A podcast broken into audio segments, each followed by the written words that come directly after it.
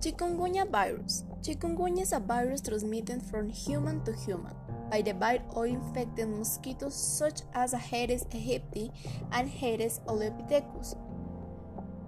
Symptoms Chikungunya is characterized by fever and pain in the joints. Other symptoms might include headache, muscle pain, joint swelling, or a rash. Prevention There is no vaccine for chikungunya. You prevent chikungunya by preventing mosquito bites.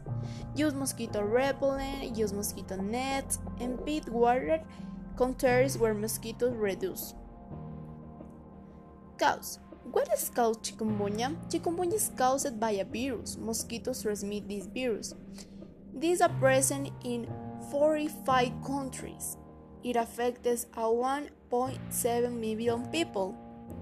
In some regions, people prevent chikungunya by having a pet fish in, the, in their water containers. The fish aids the mosquito larvae and prevents the, the transmission of disease.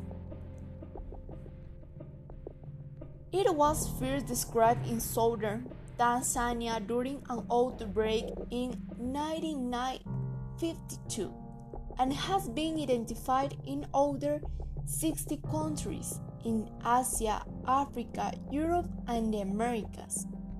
Since its introduction to the Caribbean in 23, over 1.4 million suspected cases of chikungunya have been recorded in the Caribbean islands, Latin America countries, and the United States of America.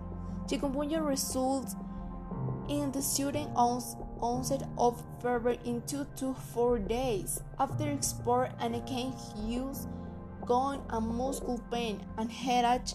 Chikungunya does not often lead to death, but the joint pain might last for months of years and may become a cause of chronic pain and disability.